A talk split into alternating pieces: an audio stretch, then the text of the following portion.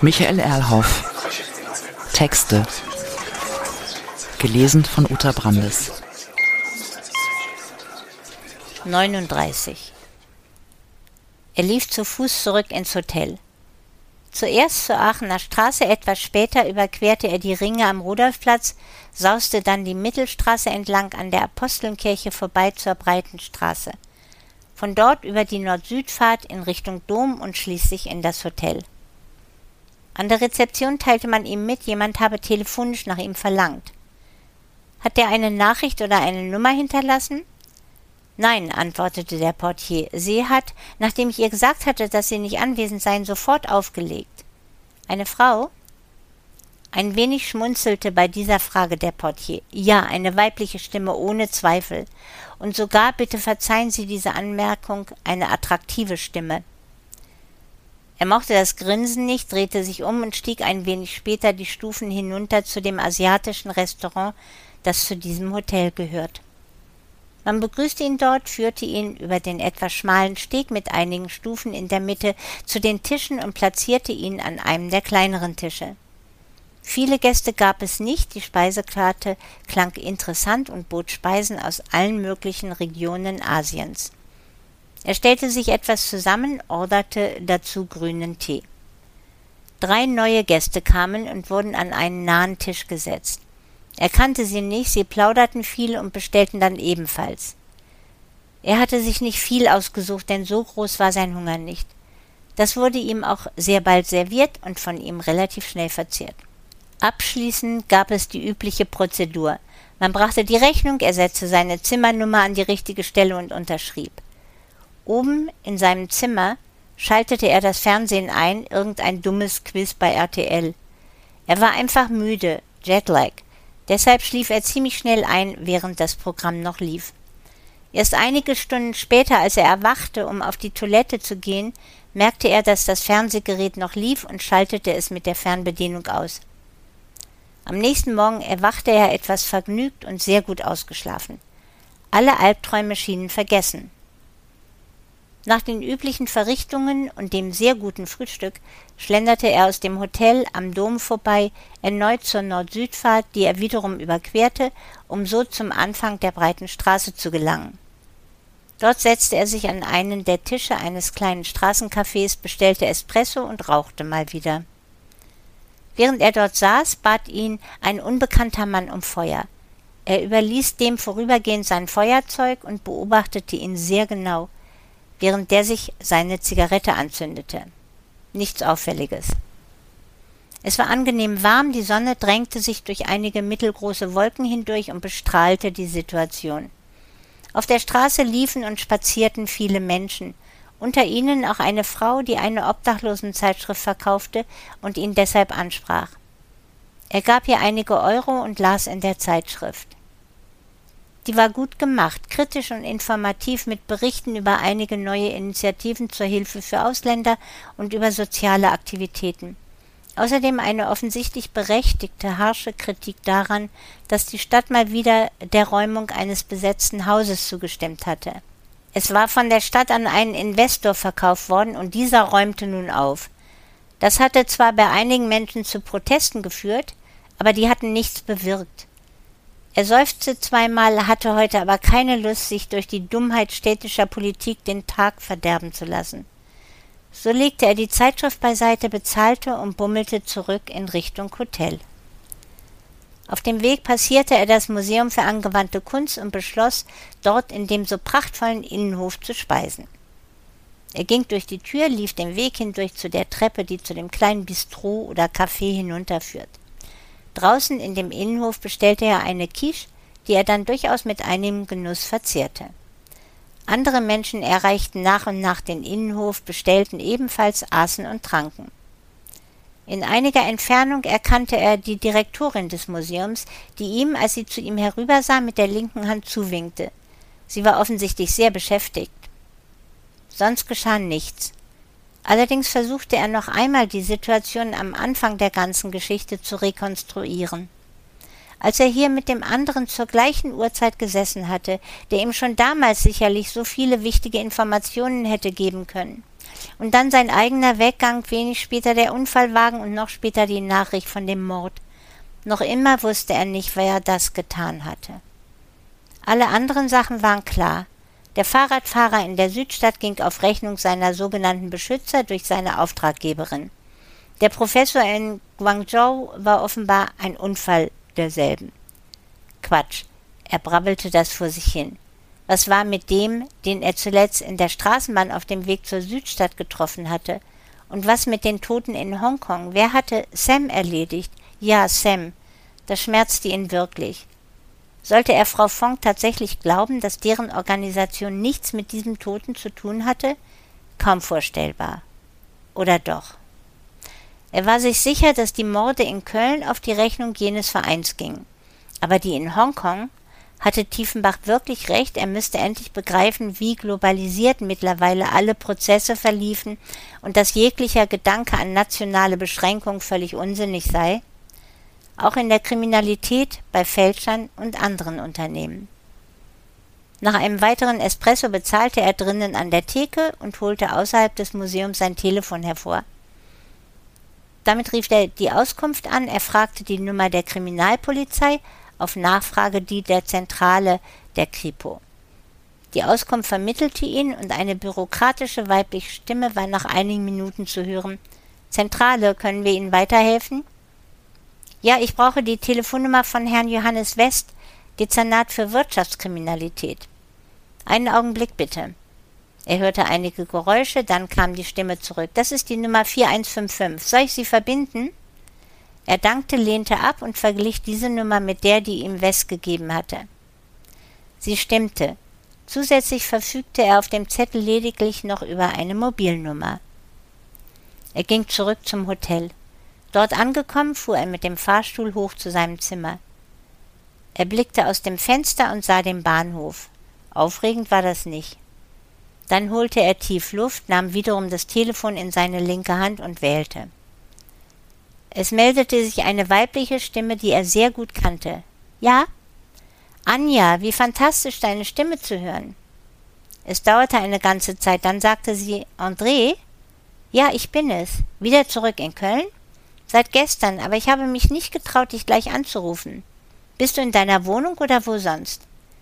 Er fuhr mit der rechten Hand durch seine Haare. Das erzähle ich dir später. Wir müssen uns dringend treffen. Geht das heute Abend im Ventage? Sie ächzte hörbar. Schon wieder so dringend? Was soll das? Außerdem gibt es das Ventage in der Hahnstraße gar nicht mehr. Was? Nicht mehr? Es klang entsetzt. Das hat im Juni geschlossen und ist quasi umgezogen, jetzt im Kap am Südkai. Aber immer noch Frau Stern? Was regst du dich so auf? Ja, meine Güte. Sie wirkte säuerlich. Er ließ sich nicht beirren. Dann heute Abend, dort am Südkai, um zwanzig Uhr? Bitte, ich brauche dich. Sie seufzte erneut. Muss das sein? Spaß macht mir das nicht. Bitte, ich habe sonst niemanden. Und ich brauche Hilfe, bitte. Seine Stimme tönte unweigerlich verzweifelt. Na gut, gib mir deine Telefonnummer, ich rufe dich in fünf Minuten wieder an. Ich muss bloß einen anderen Termin verlegen und etwas organisieren. Danke, du bist wunderbar. Er nannte seine Telefonnummer und legte auf. Tatsächlich klingelte sein Telefon einige Minuten später und sie sagte, Tut mir leid, es geht erst morgen. Für heute gibt es keine Chance. Er bemühte sich, keinen depressiven Ton zu produzieren. Na gut, dann morgen um acht Uhr. Prima, ich bestell den Tisch.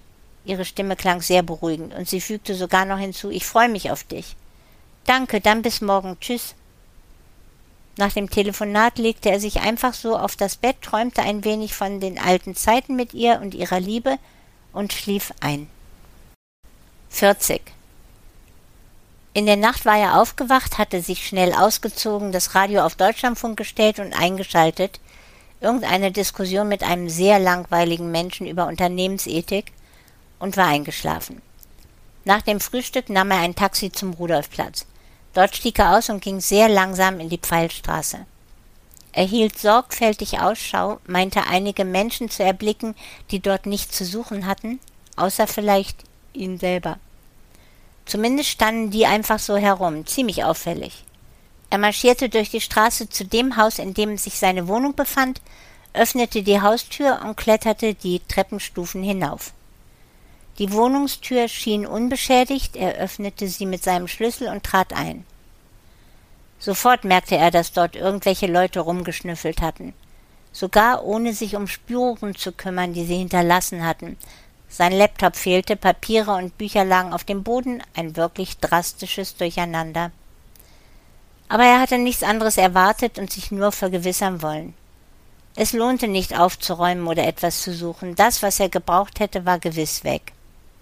Als er gerade die Wohnung verließ und abschloss, hörte er unten im Hausflur schwere Schritte, die sich auf die Treppe zu bewegten. Sofort lief er ganz leise die Treppe nach oben bis in das nächste Stockwerk. Dort lauschte er, wie die Schritte zu seiner Wohnung gelangten und wie an seiner Wohnungstür geklingelt wurde. Zuerst einmal kurz, dann Sturm. Etwas später bollerten die Leute an der Tür und eine männliche Stimme rief Polizei, öffnen Sie die Tür sofort. Zusätzlich schlugen und traten sie gegen seine Tür. Dann krachte es. Offensichtlich hatten sie die Tür aufgebrochen und waren hineingestürmt. Er holte sein Telefon aus der Tasche und rief die Nummer der Feuerwehr an. 112. Sehr schnell meldete sich dort eine männliche Stimme. Notruf der Feuerwehr. Bitte nennen Sie Ihren Namen, Ihren Standort und den Vorfall.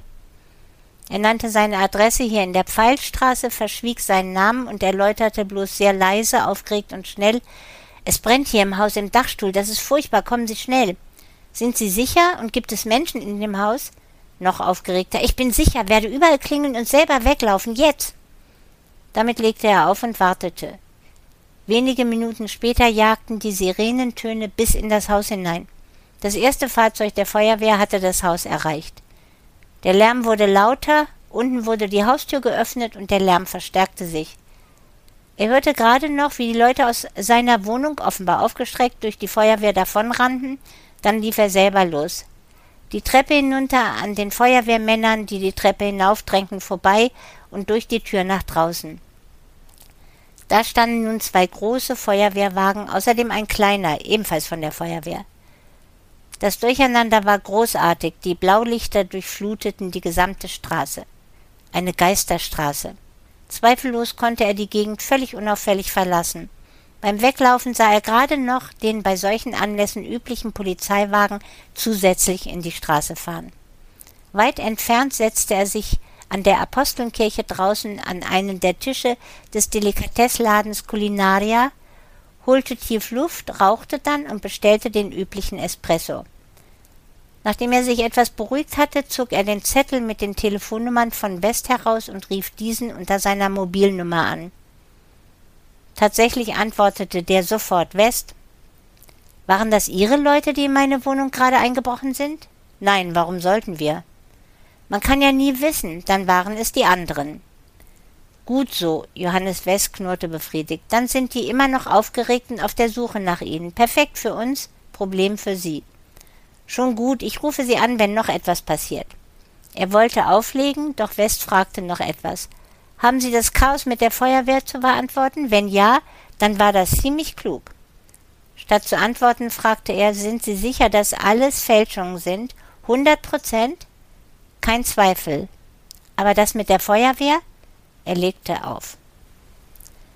Danach lief er in den Laden, suchte sich aus den vorzüglich aussehenden Speisen etwas aus, unter anderem ein bisschen Vitello Tonato, bezahlte dafür, nahm es mit hinaus und verzehrte es genüsslich.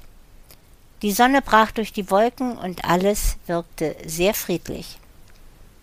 Der Rest des Tages war belanglos verlaufen, nichts, über das man berichten sollte.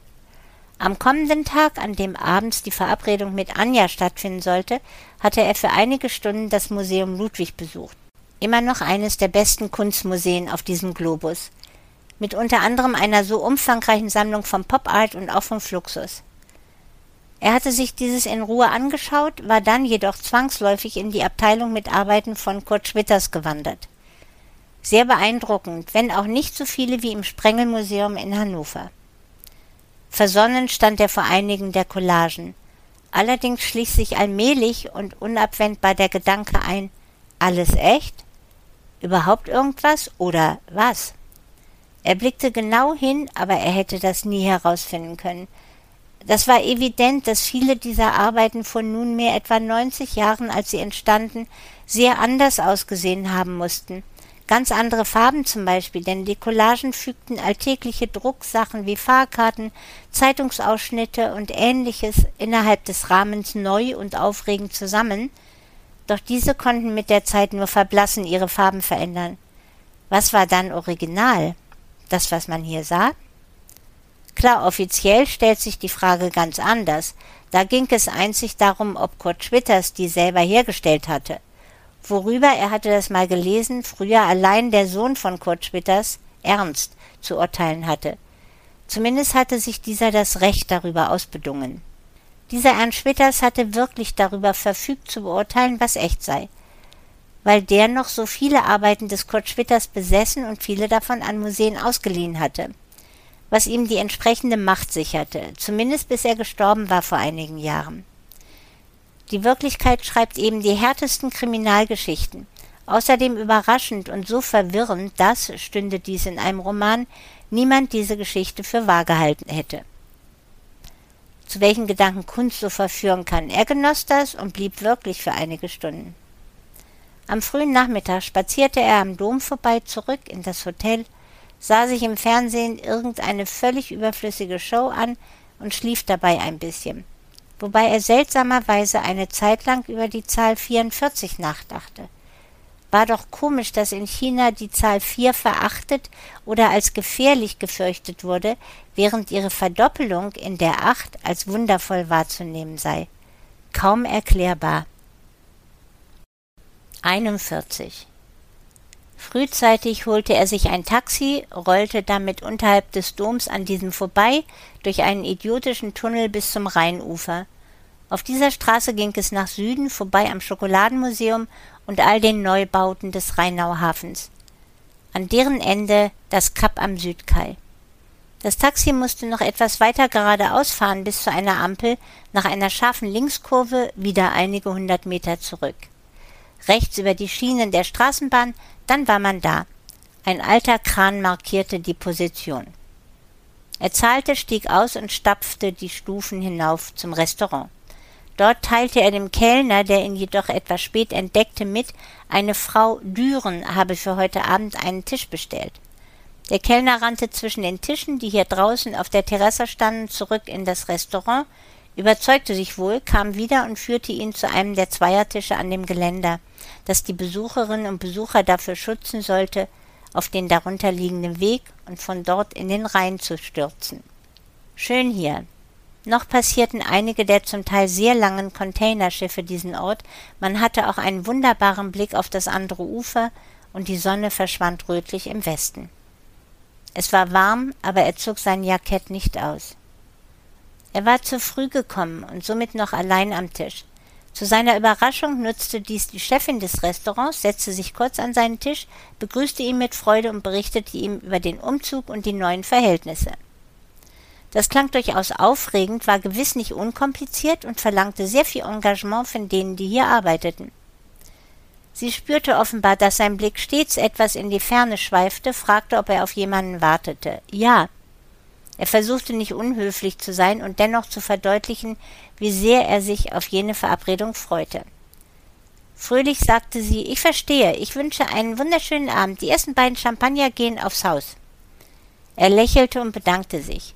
Sie lächelte ebenfalls und ging davon. Wenig später sah er sie, traumhaft schön wie immer, in einem lockeren hellblauen Kleid mit gelben Punkten. Er stand auf, sie näherte sich ihm und reichte ihm die Hand.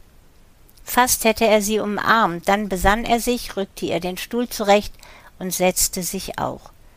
Du siehst gut aus, wirklich entspannter als beim letzten Mal. Sie betrachtete ihn.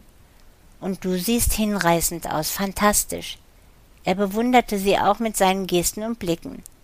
Für einige Momente schwiegen sie, dann sagte sie, hier ist es wirklich schön, schau mal die Schiffe und sowieso der Fluss, wirklich schön. Bevor er antworten konnte, kam der Champagner. Sie ergriffen beide jeweils ihr Glas, hoben es hoch und stupsten die Gläser aneinander.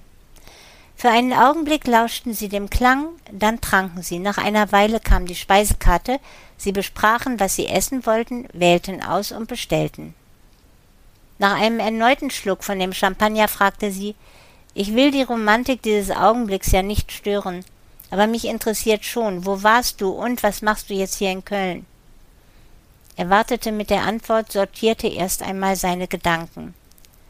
Da wurde ihnen der erste Gang gereicht, eine Gazpacho, sehr gut bei dieser Wärme. Vorzüglich zubereitet mit samt kleinen gebratenen Semmelbröseln. Zeit für ihn noch einmal zu verschnaufen und erst einmal zu essen. Als beide ihre Teller geleert und offenkundig befriedigt ihre Löffel beiseite gelegt hatten, begann er zu berichten. Er erzählte ihr von seiner Reise nach Hongkong, von dem schwülen Wetter dort und davon, dass er mit einem Schiff von dort in die Volksrepublik China gereist war. Aber warum warst du dort? Nun lass dir doch nicht alles mühsam aus der Nase ziehen. Wenn ich dir helfen soll, musst du alles berichten. Er nickte bedächtig. Dann redete er ausführlich über das gesamte Problem. Über die Zeller Volksmöbel, über die womöglichen Fälschungen, darüber, dass man ihm geraten hatte, nach Hongkong zu fliegen, weil dort so häufig die Zentrale für Fälschungen zu finden sei. Klar, die in Hongkong haben mir dann empfohlen, nach Guangzhou zu reisen, denn dort befänden sich die Werkstätten für die Fälschungen. Sie schaute halb irritiert, halb interessiert drein. Was hast du mit dem Fälschung zu tun? Wurdest du dafür bezahlt? Dein verflixter Job. Bitte entspann dich, keine Hektik, ich erzähle dir alles. Der nächste Gang kam. Sie aß Heilbutt, gedünstet auf Fenchelgemüse. Er hatte sich Kalbsbries mit Kartoffelpüree ausgesucht. Da der Champagner getrunken war, bestellte er nach Rücksprache mit ihr einen sehr schönen Grauburgunder aus der Pfalz, der ihnen sehr bald kredenzt wurde. Während beide aßen und sich gegenseitig versicherten, dass es sehr gut schmeckte, redete er weiter. Er berichtete über seinen Besuch des Opernhauses von Guangzhou und den Tod jenes Professors. Er erzählte sogar, wenngleich verkürzt, dass es zwei Tote in Hongkong gegeben hatte. Gewiss, er ließ den Tod von Sam ebenso weg wie die Schießerei in China, und er sagte nichts über Frau Fong. Warum mischst du dich da ein? Wurdest du bezahlt? Von wem? Wer ist so blöd, dich dafür zu bezahlen? Sie hatte für einen Moment Gabel und Messer beiseite gelegt, begann dann aber wieder zu essen. Zuerst hinderte ihn ein Stück Kalbsbries an der Antwort. Als er es aufgekaut und heruntergeschluckt hatte, antwortete er, stimmt. Ich wurde dafür bezahlt, aber ich weiß nicht von wem, noch nicht einmal heute. Du sagst, du wurdest bezahlt, jetzt also nicht mehr? Ich weiß es nicht. Bitte, ich verstehe immer noch nicht alles, was da geschieht. Deshalb benötige ich ja deine Hilfe. Da musst du mir aber genauer berichten und mir erläutern, wie ich helfen kann. Sie schüttelte diesen schönen Kopf, so dass ihre Haare um diesen herumflogen. Zum Beispiel, ich weiß noch nichts darüber, was du jetzt hier in Köln tust. Noch nicht einmal, wo du wohnst. Offenbar nicht in deiner eigenen Wohnung. Warum nicht? Ich bitte dich, dass mein Leben derzeit etwas gefährlich ist, dürfte doch klar sein. Also gehe ich nicht in meine Wohnung. Ein wenig ungeduldig kam von ihr, und wo wohnst du nun? Na gut, im Excelsior Ernst am Dom. So teuer, Wahnsinn. Nein, gerade gibt es keine Messe in Köln, da ist es ziemlich preiswert, glaub mir. Fast aufgeregt mühte er sich, sie zu beschwichtigen. Und was hast du hier in Köln herausgefunden? Das muss ich wissen, sonst kann ich nicht helfen. Wie überhaupt? Er erörterte ausführlich, dass er inzwischen etwas über jenen Verein erfahren hatte, und er nannte einige Namen verbunden mit der Frage Kennst du davon welche? Gewiss, einige von denen sind hier in Köln fast jedem bekannt, der Rechtsanwalt zum Beispiel oder Leute aus den Museen, auch der Auktionator, den kennt hier jeder, nur sind das doch alles nette Leute, zwar banal und vielleicht etwas blasiert, aber irgendwie in Ordnung.